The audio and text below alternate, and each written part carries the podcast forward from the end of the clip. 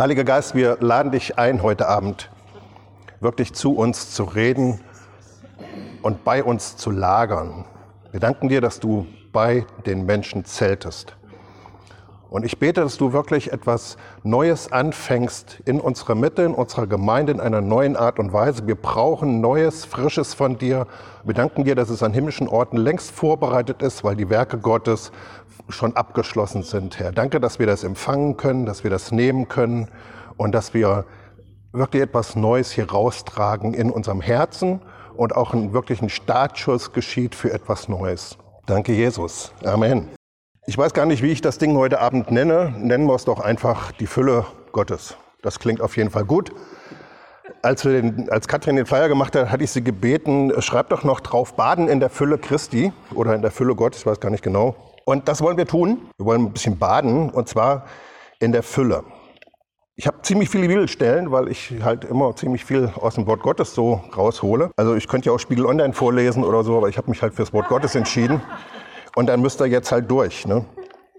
Und zwar fangen wir mal an mit Epheser 3, Vers 17. Ich habe jetzt extra der Kürze halber die Verse so ein bisschen rausgekürzt. Da betet Paulus für die Gemeinde in Ephesus. Und er sagt uns hier, also er betet, und zwar in Vers 17, dass der Christus durch den Glauben in euren Herzen wohne, damit ihr in Liebe gewurzelt und gegründet dazu fähig seid, mit allen Heiligen zu begreifen, was die Breite, die Länge, die Tiefe und die Höhe sei und die Liebe des Christus zu erkennen, die doch alle Erkenntnis übersteigt, damit ihr erfüllt werdet zur ganzen Fülle Gottes. Preis den Herrn. Gott ist wirklich auf dieser Erde dabei, seine Fülle auf die Erde zu bringen. Deswegen bin ich total davon überzeugt, dass wir möglicherweise in der Endzeit leben, aber dass es nicht zu Ende ist dass noch etwas kommt und Gott, dass Gott noch mal etwas ganz Neues, etwas ganz Frisches auf der Erde tut, nämlich dass die ganze Erde erfüllt sein wird mit der Erkenntnis Gottes. Also diese Fülle Gottes, das ist etwas total Elementares, auch wenn das nur wenige Bibelstellen dazu gibt. Aber Gott möchte seine Fülle auf der Erde demonstrieren und äh, erlebbar machen. Jetzt ist die Frage, was die Bibel oder gerade Paulus mit diesem Wort Fülle überhaupt meint. Und da stellen wir fest, wir kommen aus 2000 Jahre Kirchengeschichte, dass wir teilweise ein total vermurkstes Denksystem haben über manche biblischen Begriffe. Und Fülle ist so bei den Griechen, so in der griechischen Welt, dann durch diese Bewegung der Gnosis, der Gnostik, zu einem Begriff geworden, den du gar nicht greifen kannst. So, wenn ich sage, erkenne die Fülle Gottes, also irgendwie ziemlich weit da oben, keine Ahnung. Kannst nicht anfassen, kannst nicht greifen, kannst auch nicht ergreifen, weil das so abstrakt ist. Es ist fast metaphysisch. Also für die Griechen ist die Fülle Gottes etwas, was rein mystisch ist. Das ist ein Lichtglanz, den kannst du nicht greifen, das kannst du auch nicht erklären, das ist fern, das ist irgendetwas bei Gott an seiner Dimension, in seiner Sphäre, wo du nie wirklich dran kommst. Fülle in der Bibel ist aber etwas völlig anderes. Vor 2000 Jahren, als die, die ersten Christen auf dieser Erde gelaufen sind, da gab es nicht diese Unterscheidung zwischen Gott ist oben vertikal und wir als Menschen sind unten horizontal, sondern da war eher das Konzept, dass Gott bei den Menschen wohnt. Im Alten Testament wird Jesus schon vorgestellt als der Immanuel. Immanuel heißt übersetzt Gott mit uns, aber es bedeutet vom Sinn her nicht einfach Gott ist mit uns irgendwie, es bewegt sich halt in unserer Mitte, irgendwo ist er da, sondern eigentlich bedeutet es im Kern, Gott wird einer von uns. Gott wird Mensch. Er ist einer von uns geworden. Und das ist etwas völlig anderes, weil dann ist der Gott der Christen nicht mehr vertikal irgendwo fern und oben, sondern dann ist er in unserer Mitte. Dann ist er einer von uns dann ist er bei uns. Und tatsächlich, und da können wir nicht zu tief reingehen, sagt die Bibel uns auch, dass Jesus auch als er in den Himmel gefahren ist, Mensch geblieben ist. Paulus lehrt das. Er ist mit uns weiterhin verbunden. Er ist immer noch einer von uns. Also Fülle beschreiben wir erstmal, ist etwas, was ganz vertikal ist, was es nur bei Gott gibt. Gott hat die Fülle und wir sind jetzt sehr angestrengt dabei, diese Fülle Gottes irgendwie zu erkennen und zu hoffen, dass jeder von uns die Fülle Gottes erkennt. Und das sorgt dafür, dass Christen total vereinzelt letztlich leben, weil jeder damit beschäftigt ist, die Fülle Gottes in seinem Leben zu erkennen. Jeder mit seinem Gott. Die Bibel lehrt über Fülle etwas völlig anderes und da wollen wir uns, das wollen wir uns jetzt angucken, aber ich mache noch einen kurzen Abzweig und zwar ähm, in Johannes 1, Vers 14 bis 8, Johannes Evangelium 1, Vers 14. So, hier ist der Apostel Johannes, der das Johannesevangelium jetzt hier niedergeschrieben hat. Und er berichtet von den Anfängen seiner Begegnung mit Jesus oder wie die Jünger oder die Menschen generell in der damaligen Zeit Jesus wahrgenommen haben. Und hier sagt er, das Wort wurde Fleisch und wohnte unter uns und wir haben seine Herrlichkeit angeschaut, eine Herrlichkeit als eines Eingeborenen vom Vater, voller Gnade und Wahrheit. Johannes zeugte von ihm und rief und sprach, dieser war es, von dem ich sagte, der nach mir kommende hat den Vorrang vor mir, denn er war vor mir. Denn aus seiner Fülle haben wir alle empfangen, und zwar Gnade um Gnade. Denn das Gesetz wurde durch Mose gegeben, die Gnade und die Wahrheit ist durch Jesus Christus geworden. Und jetzt Vers 18. Niemand hat Gott jemals gesehen. Der eingeborene Sohn, der im Schoß des Vaters ist, der hat ihn kund gemacht. Wir kennen diese Verse. Also was Johannes hier berichtet ist, dass dieser Gott der Fülle sich plötzlich kundtut. Nämlich indem er Mensch geworden ist und in unserer Mitte sich bewegt umhergeht als Mensch. Und tatsächlich kannst du das in den Evangelien auch sehen, dass wo Jesus aufgekreuzt ist, die Leute sofort Gnade und Herrlichkeit und Wahrheit gespürt haben, gemerkt haben und äh, umgekehrt sind von ihren Sünden. Die blutflüssige Frau, die hat ihn gesehen und wusste, Mensch, das ist the one, den muss ich anfassen, um geheilt zu werden. Das heißt, du hast an Jesus als Mensch Gott wahrgenommen. Du hast seine Gegenwart wahrgenommen, du hast seine, seine Liebe, seine Gnade, du konntest diese Dinge sehen. Hier ist Gott auf einen Menschen gekommen und in einem Menschen gelebt, damit Menschen mit diesen Menschen in Verbindung kommen und Gott wahrnehmen. Also hier ist keine, als Jesus umherging, da war nicht irgendwie, dass die Menschen den Gott aus dem Himmel erlebt haben, sondern die haben, den, haben Gottes Wirken durch einen Menschen wahrgenommen. Ist dir schon mal aufgefallen. Das heißt, das Wirken Gottes ist nicht derart vertikal, wie wir als Christen das meinen, sondern es ist, ich sage immer, horizontal auf der menschlichen Ebene etwas, was Gott ausbreitet, was sich unter uns Menschen ausbreitet. Wo zwei oder drei zusammenkommen, heißt es, da wird Gott nicht dazukommen, sondern da ist er. Das ist, was er gesagt hat. Er hat nicht gesagt, wenn zwei oder drei sich versammeln, dann werde ich dazukommen, sondern er sagt, wenn zwei oder drei sich in meinem Namen versammeln, dann ist die automatische Wirkung dessen, dass ich in ihrer Mitte bin. Das heißt, Gott wirkt durch Menschen und in Menschen und ist erlebbar durch Menschen. Was Gott für diese Zeit total wichtig und auf dem Herzen ist, und ich sehe das immer mehr, ist, dass wir wegkommen von diesem vertikalen Verständnis, dass Gott aus dem Himmel irgendetwas tut. Das wird er tun, ich freue mich, grandios, aber dass er es auch aus Menschen heraus tut, an anderen Menschen. Das ist so wichtig. Und wir sind hier im, im, im Jesuszentrum, wir sind eine Gemeinde, die sehr, sehr stark ist darin, wirklich von vorne etwas zu empfangen, etwas zu kriegen. Wir haben einen sehr starken Leiter, Matthias, den ich total schätze. Es ist total genial. Du kannst hinkommen und du kriegst etwas. Du kannst wirklich empfangen. Aber Gott möchte auch noch, und es gibt immer zwei Seiten in dem Ganzen, dass der Leib ein Leib wird und dass der Leib wirklich anfängt zu operieren und dass es nicht Einzelne sind, die etwas tun, sondern dass, es, dass wir miteinander wirklich Gott erlebbar machen für die Menschen dieser Stadt. Also das war das Programm Gottes, nicht aus dem Himmel etwas zu tun, sondern es durch Menschen zu tun, horizontal zu wirken. Das heißt, der Mensch an sich ist von Gott, das hatte ich ja bei, dem, bei der Predigt über Gnade auch schon gesagt, wir sind dazu geschaffen worden, die Herrlichkeit Gottes, die Gnade Gottes, die Kraft Gottes auszudrücken und erlebbar zu machen für andere. Das heißt, was wir, was wir brauchen in Kassel oder auch in dieser Gemeinde, in dieser Kirche hier, ist nicht so sehr, dass Gott aus dem Himmel etwas tut, sondern dass durch uns etwas am anderen geschieht, dass durch uns Gott wahrnehmbar wird, dass man merkt, wenn der hier lang geht, was ist das denn? Salbung ist da, Kraft Gottes ist da. Das möchte Gott tun. Er möchte, dass wir ein Leib sind und nicht alles aus dem Himmel uns erbeten. So, und hier steht jetzt in Epheser 1, Vers 22, was diese Fülle ist die Fülle Gottes, die wir ja haben wollen auf der Erde. Hier heißt es, und alles hat er seinen Füßen, ich hole das aus dem Kontext, ne, es geht darum, dass Jesus erhöht wurde an himmlische Orte, da hat er sich hingesetzt und der Vater hat ihn gar nicht mehr höher hinsetzen können. Er sitzt an dem höchsten Ort, den Gott überhaupt hat, nämlich zur Rechten Gottes. Und dann heißt es, und alles hat er seinen Füßen, also der Vater, Jesus, hat er seinen Füßen unterworfen und ihn als Haupt über alles der Versammlung gegeben. Epheser 1, Vers 22 und jetzt Vers 23, die sein Leib ist, die Fülle dessen, der alles in allen erfüllt. So, was ist die Fülle Gottes? Paulus sagt hier, die Fülle Gottes ist die Gemeinde. Es ist nicht im Himmel, sondern auf der Erde. Epheser 1, Vers 22, und alles hat er seinen Füßen unterworfen und ihn als Haupt über alles der Versammlung gegeben, Versammlung Gemeinde, die sein Leib ist, die Fülle dessen, der alles in allen erfüllt. Also Paulus redet davon, dass die Fülle Gottes etwas ist, was auf der Erde ist. Die ist hier.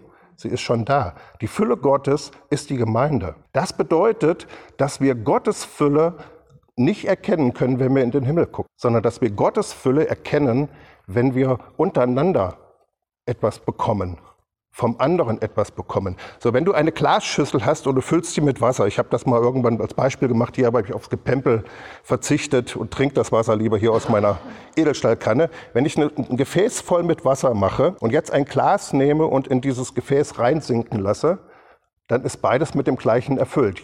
Die Bibel würde sagen, es ist eins. Und jetzt ist es doch egal eigentlich, ob du aus der Schüssel trinkst oder aus dem Glas. Der Inhalt ist der gleiche. Und Gott möchte, dass wir ein Becher sind für diese Menschen, dass sie aus dir etwas bekommen. Wir sollten wirklich davon wegkommen und uns davon entfernen, immer zu beten, dass der Heilige Geist fällt, sondern wir sollten vielmehr darauf achten, dass er von uns zum anderen fließt. Und dann wird Gott seine, sein Ding schon noch tun und er wird das schon noch aktivieren und wird dann noch neue Dinge tun. Der Heilige Geist ist schon auf der Erde. Er muss nicht mehr neu ausgegossen werden, obwohl wir solche, solche Ausgießungen natürlich möchten und auch beten. Aber die Fülle Gottes ist die Gemeinde.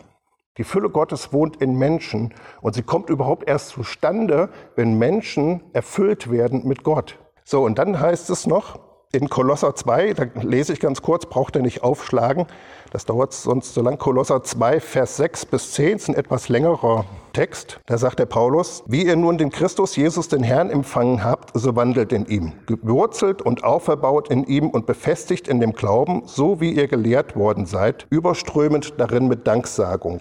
Gebt acht, dass nicht jemand da sei, der euch als Beute wegführt durch die Philosophie und durch den eitlen Betrug nach der Überlieferung der Menschen, nach den Elementen der Welt und nicht nach Christus. Denn in ihm wohnt die ganze Fülle der Gottheit leibhaftig und ihr seid vollendet in ihm, der das Haupt ist jedes Fürstentums und jeder Gewalt. Also hier wird wieder gesagt, dass der Christus die Fülle in sich trägt. Und ich darf dir gratulieren, du bist in Christus, du bist ein Teil davon. Du gehörst zu, diesem, zu dieser Körperschaft dazu, von der hier die Rede ist, nämlich dass in uns, in der Gemeinde, die Fülle Gottes leibhaftig wohnt. Leibhaftig heißt wirklich in Fleisch und Blut, erlebbar in Menschen, anfassbar, spürbar, sichtbar auf Menschen. Und in ihm sind wir mit vollendet und wir sind das Haupt jedes Fürstentums. Das ist, was die Bibel sagt. Wir zusammen sind das Haupt jedes Fürstentums und jeder Gewalt auf der Erde. Das ist, was Gott sich mit Gemeinde gedacht hat. Das bist du aber nicht alleine, sondern das sind wir zusammen. Wir zusammen sind die Fülle Christi, die erhoben sind über, jede, über jedes Fürstentum und über jede Gewalt und jede Macht. Das ist schon krass. Wenn er weiß, okay, was immer sich auf der Erde gerade bewegt, es ist unter unseren Füßen und wir sind diejenigen, die die Kontrolle haben. Gott hat sie uns gegeben. Und in Epheser 2, Vers 22, das brauchen wir jetzt aber nicht lesen, da sagt Paulus einfach nur, dass wir mit ihm oder in ihm mit auferbaut werden zu einer Wohnung Gottes im Geist, zu einer Behausung. Das heißt, Menschen sind die Behausung, in der Gott jetzt wohnt. Er wohnt im Himmel, der sitzt auf dem Thron, aber er wohnt in Menschen. Das heißt, wenn wir beten, Gott bewege dich mehr auf der Erde, beten wir eigentlich, dass wir uns mehr bewegen. Ja, und das ist auch wirklich der Schlüssel.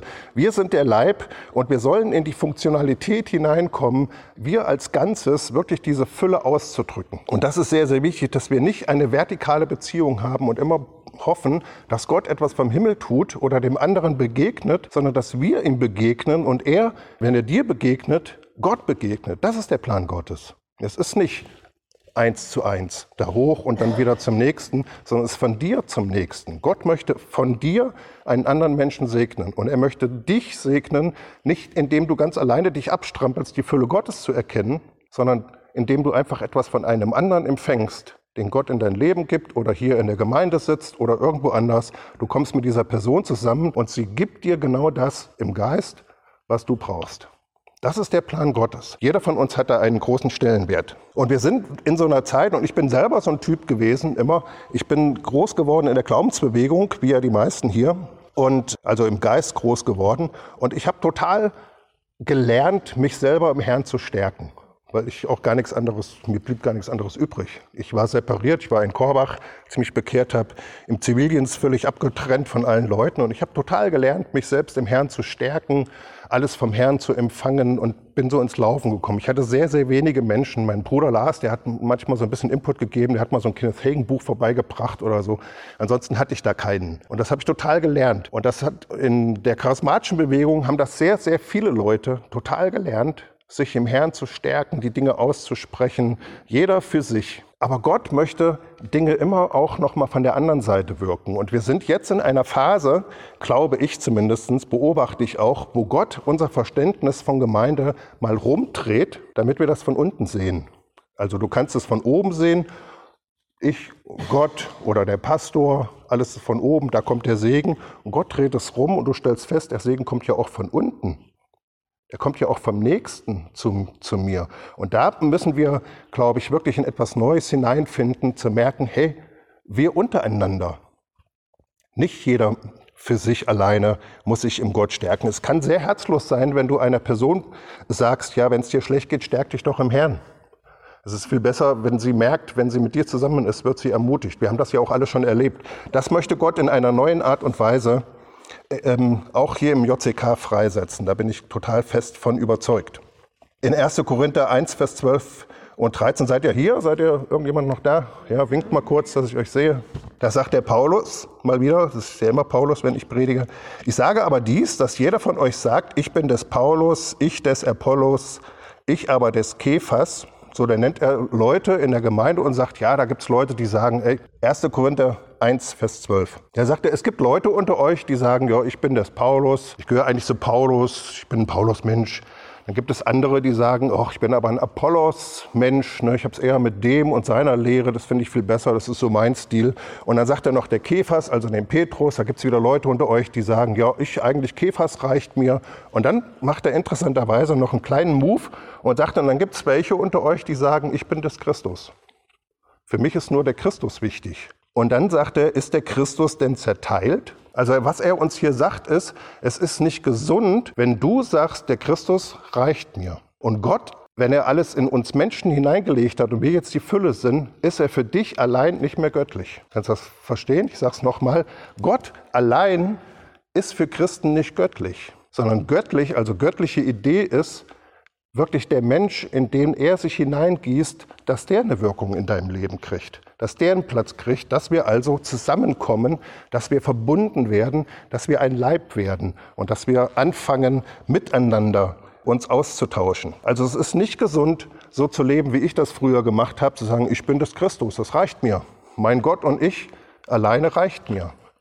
Und Gott möchte, dass wir davon total wegkommen und dass wir wirklich merken, nee, ich kann gar nicht mehr ohne meine Geschwister. Und ich kann gar nicht ohne die anderen.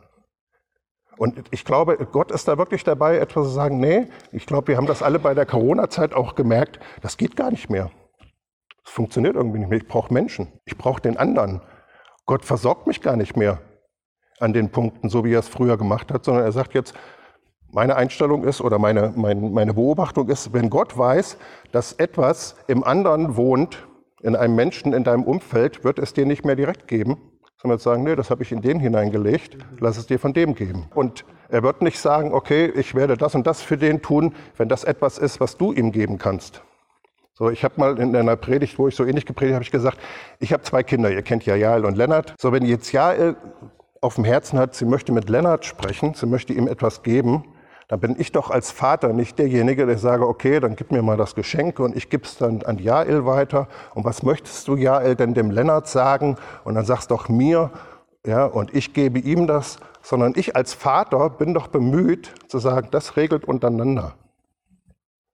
Redet ihr miteinander, tauscht ihr das miteinander aus. Und Gott ist, glaube ich, irgendwo auf eine gewisse Art und Weise dabei, sich so ein bisschen aus Leben zurückzuziehen und zu sagen, ich möchte gar nicht der Ersatz für den anderen Menschen in deinem Leben sein.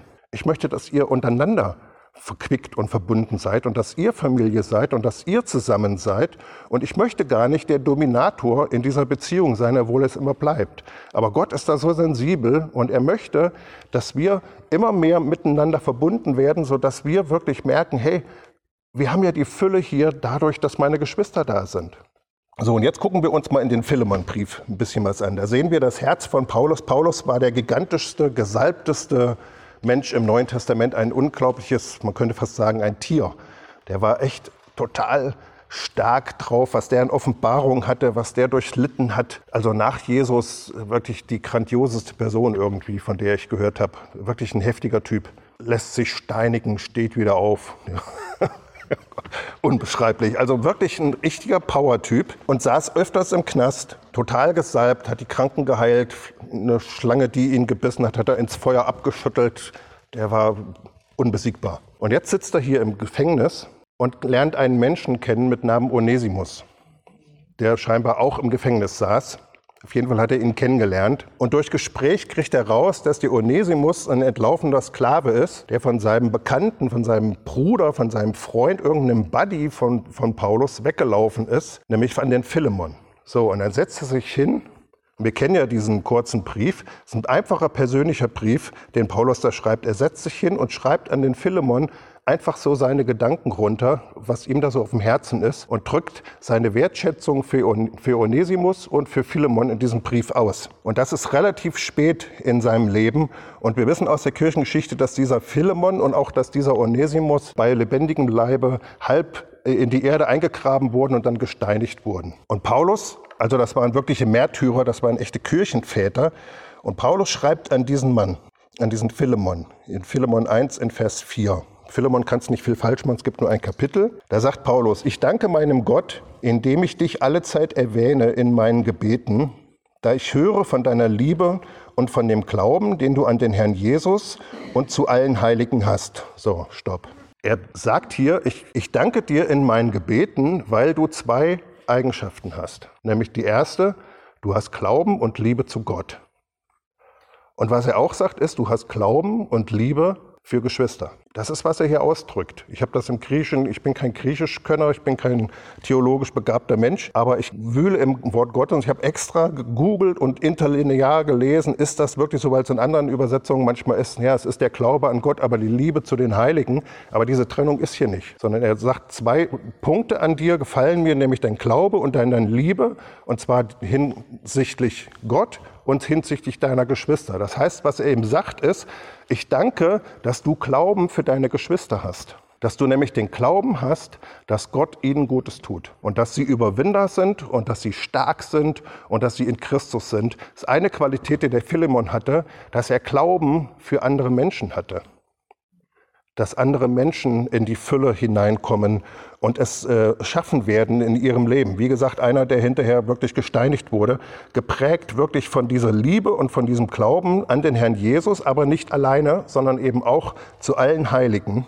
Und das ist, ich finde, total signifikant. So, und dann heißt es, dass die Gemeinschaft deines Glaubens wirksam werde in der Anerkennung alles Guten, das in uns im Hinblick auf Christus Jesus ist. Wieder Stopp. Hier sagt er, ich freue mich total, dass die Gemeinschaft deines Glaubens wirksam werde. Und dann sagt er, wie das passiert. Und Gemeinschaft ist schon irgendwie ein heißes Thema. Ich glaube, wir werden übereinstimmen, Gemeinschaft ist für viele Menschen ein wirklicher Druckpunkt. Und zumindest in unserer Generation, wenn es uns persönlich, die wir heute Abend hier sitzen, nicht betrifft, dann betrifft es alle anderen ist ein Riesenproblem Einsamkeit, keine Gemeinschaft. Menschen sehnen sich nach Gemeinschaft. Und dann hört man manchmal, dass Leute sagen, ja, wir haben zu wenig Gemeinschaft in der Gemeinde, deswegen komme ich nicht mehr. Dann hast du natürlich noch weniger Gemeinschaft. Ne? So, das ist, ja, das ist ja so, als wenn du sagst, na ist ja auch egal, ihr versteht es ja. Das ist jedenfalls nicht, ist nicht der klügste der Gedanken, ne? sich vom anderen zu entfernen, weil man zu wenig Gemeinschaft hat. Ne? So, aber Gemeinschaft, was ist Gemeinschaft eigentlich? Und wie entsteht sie? Und jetzt bin ich am Anfang meiner Lehre, obwohl mein Zeitzünder hier sagt, ich habe nur noch eine Viertelstunde, aber kriegen wir schon hin. Glaubt an mich, für mich. Ne? also Paulus redet hier davon, dass es eine Gemeinschaft ist und er betet, dass sie wirksam wird. Gemeinschaft, sagt er hier, ist aber Gemeinschaft des Glaubens. Und das Wort im Griechischen, ohne dass wir das groß studieren müssen, ist, wie früher war das meine Lieblingsband, und dann habe ich erkannt, ach, das ist auch noch ein griechisches Wort, Koinonia. Und dieses Wort Gemeinschaft für Koinonia, das heißt nicht einfach zusammenzusitzen, sondern das heißt Anteil zu haben mit anderen zusammen. Das kam wirklich aus dem Geschäftsleben. Mehrere Leute hatten Anteile an zum Beispiel irgendeinem Hofgut oder heute würde man sagen einer Firma. Sie waren Anteilshaber daran. Oder auch eine Geschäftsbeziehung damals, eine einfache Geschäftsbeziehung. Die Griechen haben da wirklich gesagt, wenn sie keine Geschäftsbeziehung haben mit einer anderen Person, haben sie gesagt, mit denen habe ich keine Kolonia. Denen habe ich keinen Austausch, keine, keine Beziehung. Also Gemeinschaft in der Bibel ist etwas anderes als zusammenzusitzen. Einfach nur, obwohl das die Grundlage ist. Wenn du es nicht tust, kannst keine Gemeinschaft haben. Ne? Aber Gemeinschaft ist etwas anderes als Geselligkeit oder Gesellschaft. Und ich mache da für mich einen Riesenunterschied. Ich bin nicht so ein sehr geselliger Mensch, manchmal schon. Aber Gemeinschaft lebe ich ähm, und möchte ich haben mehr und mehr, weil das einfach was total Tolles ist. Also Gemeinschaft ist nicht einfach eine Weitergabe von irgendetwas und sagen, hier hast ein bisschen Brot, wir wollen Gemeinschaft haben, sondern beide zusammen haben Anteil an etwas und tauschen jetzt ihren Anteil mit dem anderen. Und deswegen sagt die Bibel, dass die Gemeinde die Fülle ist, weil jeder von uns erfüllt mit dem Heiligen Geist in der Lage ist, dem anderen Menschen etwas zu geben, an, an Gemeinschaft ihm zu geben, was er benötigt. Und das möchte Gott in seinem Volk in einer ganz neuen Art und Weise tun. Und das hat eine unheimliche Schönheit. Also Gemeinschaft ist nicht einfach nur, wir sitzen zusammen. Man sagt das so schnell, dieses Wort. Ne? Ach, wir hatten Gemeinschaft. Oder hast du Nudelsalat gegessen zusammen und Bockwurst. Aber Gemeinschaft ist, dass du dass wirklich jeder etwas hat und dem anderen aus seinem Herzen, aus seinem Leben, aus seiner Salbung etwas gibt, was dem anderen dient. Und das ist scheinbar das System, was Gott auch zutiefst liebt. Paulus sagt, die Gemeinschaft des Heiligen Geistes sei mit euch. Das heißt nicht einfach, dass der Heilige Geist immer mit dir ist, sondern es das heißt, dass du von ihm bekommst und dass dann eine Gemeinschaft ist, dass das, was du bekommst, du dem Nächsten weitergibst. Und das ist die Gemeinschaft. Es ist nicht eine vertikale Gemeinschaft, ich mit meinem Gott und das reicht mir, sondern es ist mein Gott und ich zum Nächsten. Und der Nächste mit seinem Gott zu mir. Und dieser Austausch, das ist Gemeinschaft. Gemeinschaft entsteht nicht, ich sage das immer, Gemeinschaft entsteht nicht, wenn zwei Menschen an ihrer Schwäche andocken. Das ist toxisch. Dann sitzen sie da und sagen, geht's dir auch so? Ich habe immer Probleme und dann redest du über Probleme. Es gibt Leute, die fordern immer Gemeinschaft ein, weil sie aus ihren Nöten, weil sie über ihre Nöte reden wollen und dem anderen immer eine Wäschewanne Zeug über den, Kübel, über, über den Kopf gießen wollen. Das ist aber nicht Gemeinschaft. Gemeinschaft entsteht, wenn zwei Menschen an ihrer Stärke andocken. Wenn zwei Menschen erkennen, wer sie in Christus sind und dann zusammenkommen, dann entsteht Gemeinschaft. Nicht, wenn zwei Menschen einfach so leben, wie Menschen heutzutage leben und dann zusammenkommen, dann ist es nicht Gemeinschaft. Dann ist es Gesellschaft maximal. Gemeinschaft ist, wenn du dich gestärkt hast in Gott und wenn du die innere Haltung hast, so, ein anderer Mensch soll profitieren von dem, was ich in Christus bin und das möchte ich ihm geben. Und da sagt Paulus, wie diese Gemeinschaft entsteht. Er sagt nämlich hier, dass die Gemeinschaft deines Glaubens wirksam werde in der Anerkennung alles Guten, das in uns im Hinblick auf Christus Jesus ist. Und so entsteht Gemeinschaft, indem wir jeder uns stärken in Christus, unsere neue Natur, dass wir uns stärken in Christus, dass wir wissen, wer wir in Christus sind und dass wir dann zusammenkommen und diese Stärke austauschen. Die Gemeinschaft entsteht nicht, wenn ich sage, ja, ich verstehe deine Probleme, wobei ich will nicht sagen, dass es nicht wichtig ist. Das ist schon wichtig dass wir offen sind, dass wir die Dinge mit hineinbringen. Wenn du es nicht in Gemeinde bringen kannst, wohin denn sonst? Das ist schon klar, ne? also nicht falsch verstehen. Aber die Gemeinschaft entsteht, sagt Paulus, nicht dadurch, dass wir uns unsere Nöte erzählen, sondern die Gemeinschaft entsteht, indem wir in Gesprächen bei dem anderen anerkennen, wer er in Christus ist. Und diese Person sagt uns, wenn Arno, und das ist auch deine Salbung, und das, der, du bist auch in Christus. Und wenn ihr euch gemeinsam an das erinnert, wer ihr in Christus seid, dann entsteht Gemeinschaft. Und da ist mein Eindruck, da sind wir noch ein bisschen schwach. Aber preis den Herrn, es ist ganz einfach, weil diese Gemeinschaft nämlich dann wirksam wird. Das heißt, du kannst diese Gemeinschaft gar nicht einfordern, du kannst gar nicht sagen, ja komm, lass uns Gemeinschaft haben, sondern sie entsteht. Das ist ganz wichtig. Du kannst nicht dem anderen sagen, ich möchte mal Gemeinschaft mit dir haben. Was soll die Person jetzt tun? Weil diese Gemeinschaft wird wirksam, wenn ihr beide in Christus gestärkt seid. Wir wollen keine toxischen Beziehungen, wo ich immer von dem anderen Menschen nur ziehe und nehme, sondern ich möchte mich selber stärken im Herrn und dann mit einer anderen Person. Ich möchte die Haltung haben, wenn sie schwach ist, ich bin stark heute, ich habe heute Salbung, ich habe Kraft auf mir und ich gebe dir und ich bin für dich da und umgekehrt. So entsteht Gemeinschaft. Aber nicht dadurch, dass wir Forderungen stellen und sagen, ich will mal wieder Gemeinschaft haben, sondern dass du dich in Christus gestärkt hast und dann anerkennst, wer andere ist. Lasst uns doch anfangen, uns viel mehr zu sagen, wer wir in Christus sind. Viel mehr zu sagen, Mensch, du bist ein Überwinder in Christus. Das wirklich zu reden. Paulus sagt, das Wort des Christus wohne reichlich unter uns. Nicht in euch, sondern unter euch, sagt er, nämlich in der Mitte. Menschen reden über den Christus miteinander. Menschen kommen zusammen und sagen, aber wir brauchen an dem Punkt nicht bei da stehen bleiben, wo deine Not ist, sondern du bist in Christus, du bist eine neue Schöpfung und diese Dinge sprechen und, und auszutauschen. Und so entsteht Gemeinschaft. Paulus lehrt es uns hier. Und dann ein ganz wichtiger Punkt noch, dann sagt er hier in Vers 7, der große, große Paulus, von dem wir gerade gehört haben, der Schlangen ins Feuer abschüttelt und nach der Steinigung einfach aufsteht und zurück in die Stadt geht. Das hat mich echt genervt jetzt hier. Steht auf und geht. Wirklich echt krass. Und der redet jetzt über Philemon und er sagt hier in Vers 7, denn ich hatte große Freude und großen Trost durch deine Liebe, weil die Herzen der Heiligen durch dich, Bruder, erquickt worden sind. Und bei Paulus findest du, bei diesem mächtigen Mann findest du, in vielen Briefen findest du solche Aussagen, der so stark mit dem Herrn war im Eins zu Eins. Er sagt hier dem Philemon, das hat mich getröstet, mich, Paulus, den Alten, hat das total getröstet, dass nicht mein Gott mich erquickt hat, sondern dass du es getan hast.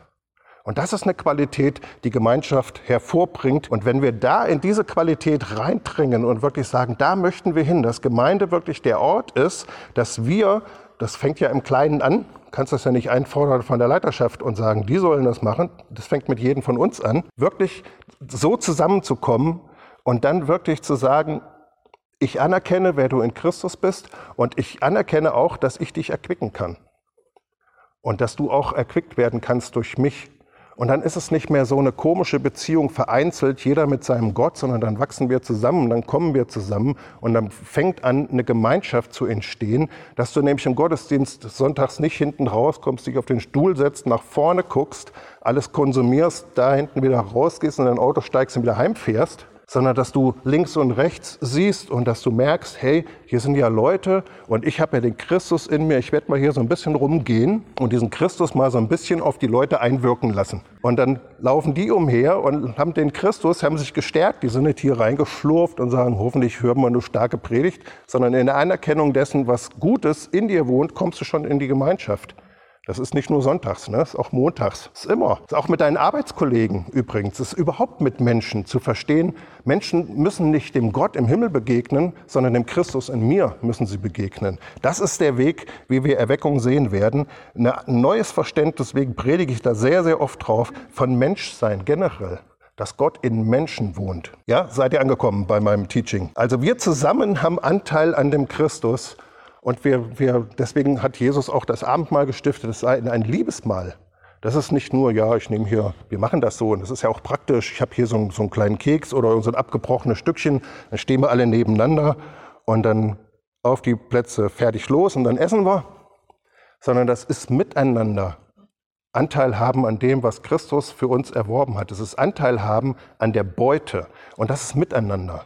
Und ich sehne mich da so danach, dass Christus wirklich etwas Neues tut, aber wir können das nicht tun, sondern wir können nur dafür beten und offen dafür sein, dass das entsteht. Eine Qualität, wo wir wirklich wissen, der andere ist total wichtig für mich. Ich habe für mich festgelegt, und das war eine echte, das war ein Weg, bis zu dieser Entscheidung zu kommen, ich möchte, habe ich mich dann irgendwann entschieden, ich möchte mich abhängig machen von meinen Geschwistern. Ich möchte wirklich ein Mensch sein, der sie braucht. Und das war für mich echt ein langer Weg.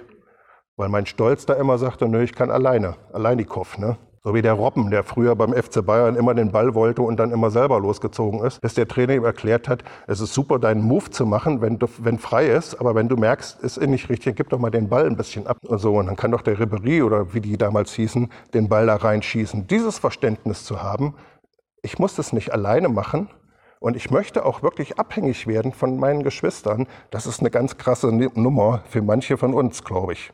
So, und ähm, ich kürze jetzt ein bisschen ab, aber Gottes Idee für Gemeinde ist nicht, dass wir nur über unsere Interessen oder über die Ähnlichkeiten uns also rein menschlich verbinden, sondern seine Idee ist es, dass wir über den Christus in uns miteinander verbunden werden. Das heißt, die Verbindung findet nicht einfach statt dadurch, drei Leute treffen sich, weil sie gerne Fußball spielen und drei Leute treffen sich, weil sie die gleichen Lobpreislieder mögen, und weil sie die gleichen Stile haben oder weil sie all den Römerbrief so mögen und dann sitzen sie und lesen den ganzen Tag nur Römerbrief, sondern die Verbindung ist nicht über die Ähnlichkeit und die Interessen primär. Es ist gut, sowas zu haben, aber die Verbindung ist über die Salbung des Heiligen Geistes in dir.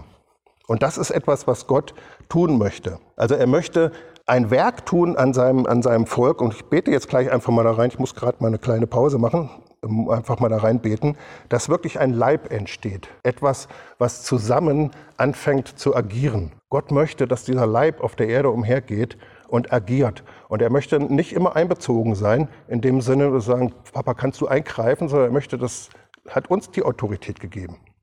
Wir sind diejenigen, die, auf die er zählt. Gott hat in der Geschichte irgendwann gesagt, so, die Menschen sind jetzt reif genug, ihre Geschäfte selber zu regeln. Das wird uns im Galaterbrief beschrieben und dann sagt er so, und jetzt gebe ich euch das Erbe, ich vertraue es euch an und jetzt verwaltet das. Und ich habe damit nicht mehr so viel zu tun. Das ist jetzt euer Ding. Gut, gehen wir jetzt nicht so drauf ein. Vater, ich bete einfach heute Abend, dass etwas Neues entsteht. Herr, du sagst, dass für, jedes, für jede Not, die auf der Erde ist, die Hilfe ins Saatgut besteht, Herr. Und deswegen sehe ich das. Ich bete, dass das wirklich wächst. Ich bete, dass das in Herzen fällt und dass wir, dass wir verändert werden, Herr, dass wir wirklich Menschen werden, die mit anderen verbunden werden. Wir begehren zutiefst, Vater, dass du dieses Werk unter uns tust. Herr, wir können es nicht selber tun, wir können es auch nicht vom anderen einfordern, sondern wir beten, dass du uns Gemeinschaft, dass du das wirkst und dass wir jetzt wirklich in eine Zeit hineinkommen, wo wir zusammen miteinander als Leib fungieren, miteinander die Dinge tun, nicht jeder vor sich hin, müde werdend, sondern ergänzt, zusammengestellt, zusammengewirkt als Leib. Danke, dass du uns deine Fülle nennst, dass du sagst, ich bin nur komplett mit euch zusammen. Du hast dich so festgelegt, Herr, dass Menschen ein Teil von dir sind, Herr, dass du sie sogar in die Gottheit mit aufnimmst. Das ist krass, Papa. Und ich bete, dass das entsteht auf der Erde, dass wirklich der Leib Christi anfängt zu agieren und wir merken, was ist das? Da steht etwas auf, es agiert miteinander, die Gaben des Geistes werden, werden wirksam in einer Atmosphäre der Liebe und der Sehnsucht, dass es anderen Menschen gut geht. Ja, und ich setze das frei, dass das geschieht, Herr, dass es nicht nur zwei, drei Dinge irgendwo wir was hören, davon empfangen, sondern dass wir sie in Austausch bringen in unseren Zeiten, wenn wir zusammensitzen an jeden Kaffeetafeln, dass wir anerkennen, wer wir in Christus sind, dass wir anerkennen, wer der andere in Christus ist und dass wir ein tiefes Begehren wirklich in uns haben, gewirkt von dir, nicht irgendwie selber menschlich, sondern gewirkt von dir, dass es dem anderen gut geht und dass er in die Fülle Christi hineinfindet für sein Leben, Herr. Diese Atmosphäre der Gemeinschaft, des Anteilhabens, Herr, löse ich in dem Namen Jesus, auch hier über dieser Gemeinde, über Kassel, Herr, dass wir wirklich merken, wie die Gemeinschaft wirksam wird, ein Anteil geben und Anteil nehmen dessen, was andere als Salbung von dir empfangen haben. Und ich bete, dass wir nicht nur connected sind über unsere Interessen, Ähnlichkeiten, ähm, gleiches Alter, sondern dass wir untereinander verbunden sind über die Salbung des Heiligen Geistes, die du jedem von uns ausgeteilt hast, Herr. Danke, dass das entsteht, dass dieses Werk läuft und dass du dabei bist, das hervorzubringen auf der Erde. Amen. Das heißt, Einheit, Gemeinschaft und Leib sind keine technischen oder organisatorischen Bereiche, es sind Bereiche, die entstehen. Paulus sagt, dass die Gemeinde ein Tempel ist und ein Ackerfeld. Und das ist bei Paulus immer wichtig. Er redet nie davon, dass immer alles nur gebaut wird, sondern er redet davon, dass Dinge gebaut werden und andere wachsen. Sie entstehen. Gemeinschaft kannst du nicht bauen. Was willst du denn da machen? Klar, du kannst sagen, komm, ich lade alle mal zum Kaffee ein. Das ist die Grundlage. Wenn, ja, du kannst auch noch telefonieren natürlich, aber Gemeinschaft ist, kann natürlich erst entstehen, wenn wir zusammen sein. Das ist natürlich ganz klar. Von daher will ich das nicht kleinreden. Aber es ist keine technische oder organisatorische Sache, sondern es ist etwas, was Gott im Menschen wirkt, was entsteht und wo du plötzlich merkst, hey, da, irgendwie ist da eine Qualität, wenn ich mit dem Menschen zusammen bin, da sehne ich mich total nach. Wenn wir Gemeinschaft ernten wollen, müssen wir sie aussehen. Ich predige normalerweise immer über Dinge, die ich kenne und nicht über Dinge, die ich weiß. Das ist so ein Grundsatz für mich. Ganz wichtig. Aber es gibt Dinge, die erkennst du im Geist. Du hast sie noch nicht, du hast sie vielleicht noch nicht ähm, im, im, Irdischen so tief erlebt und bist da nicht der King, aber du erkennst sie im Geist. Und das gibt dir die, die Autorität, auch darüber zu reden dann, damit es freigesetzt wird. Also, um es nochmal abzukürzen jetzt. Gott allein ist für dich nicht göttlich. Er möchte, dass du von anderen Menschen partizipierst und dass sie durch dich partizipieren. Er möchte, dass wir wirklich zusammen connected werden. Er möchte, und das ist ein krasser Satz, er möchte nicht auf Dauer der Ersatz für den Mitmenschen sein. Das ist echt wichtig. Ich empfinde das als total zentral. Gott möchte das nicht. Der, der sagt das in seiner Barmherzigkeit, okay, ich versorge dich wieder damit, aber eigentlich war mein Plan, dass es im Leib untereinander läuft und dass es fließt. Ich möchte gar nicht immer aus dem Himmel antworten. Ich möchte, dass Menschen miteinander in Verbindung sind. Und der andere ist Teil deines Segens. Das ist, glaube ich, wirklich eine Sache, das ist, das ist wirklich tief. Wenn, wenn wir uns untereinander so anfangen zu sehen oder mehr zu sehen, wir sagen, hey, du bist ein Teil meines Erbes. Du bist ein Teil des Segens, den Gott für mich hat, bist du. Das ist krass, oder? Das wäre doch eine Schönheit, wenn wir da drin entwickelt werden und wenn wir wirklich merken, hey, ich bin total wichtig für meine Geschwister und ich werde hier immer untergehakt, weil sie erkennen in mir einen Teil des Segens Gottes für mein Leben. Und ich erwarte gar nicht mehr, dass Gott alles aus dem Himmel für mich tut. So, viele Bibelstellen habe ich gar nicht mehr. Nur noch eine. Johannes 20, Vers, Johannes 20, Vers 17. Da redet Jesus auch nochmal davon. Da gehe ich jetzt aber nicht mehr tiefer drauf ein. Da hat Maria Jesus am, am äh, Grab entdeckt und jetzt sagt Jesus, Jesus spricht zu ihr, rühre mich nicht an, denn ich bin noch nicht aufgefahren zu meinem Vater. Geh aber zu meinen Brüdern und sprich zu ihnen, ich fahre auf zu meinem Vater und zu eurem Vater und meinem Gott und eurem Gott. Das ist, wie Jesus die ganze Geschichte sieht. Dass er nicht sagt, das ist mein Gott. Er sagt, das ist zwar mein Gott, aber es ist ja auch euer Gott. Es ist ja nicht nur mein Vater, es ist ja auch euer Vater. Das heißt, was Jesus bei der Auferstehung dann sagt, ist, jetzt sind wir Brüder. Du bist ein Bruder von Jesus. Du bist auch ein Kind von Jesus sogar. Siehe, ich und die Kinder, die Gott mir gegeben hat, sagt Jesus. Aber wirklich zu verstehen, hey, wir sind jetzt Geschwister, wir sind Brüder. Das heißt, dieser Austausch ist, Jesus ist einer von uns geworden und er ist einer von uns geblieben. Das ist ein Mysterium. Ich weiß nicht, wie es ist. Ich weiß aber, dass Gott für immer Mensch geblieben ist auch nach der Auferstehung, und dass im Himmel an obersten Orten sitzt ein Mensch. Gott und Mensch verbunden, zusammen, eins. Jesus ist Mensch für immer, weil er ist unser Bürger und in ihm bleiben wir errettet. Preis den Herrn. Könnte man vieles drüber lehren, vieles drüber sagen. Hören wir jetzt mal auf. Vater, und ich danke dir, dass wirklich Saatgut ausgegangen ist und dass das wachsen wird, Herr.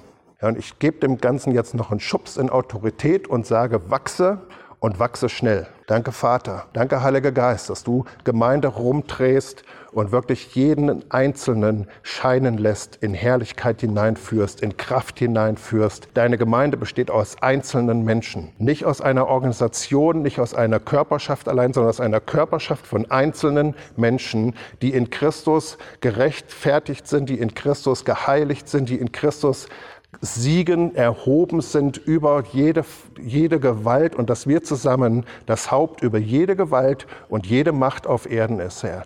Danke, dass dieser Leib entsteht, dass es hervorkommt und dass wir unseren Platz einnehmen dafür. In dem Namen Jesus. Amen.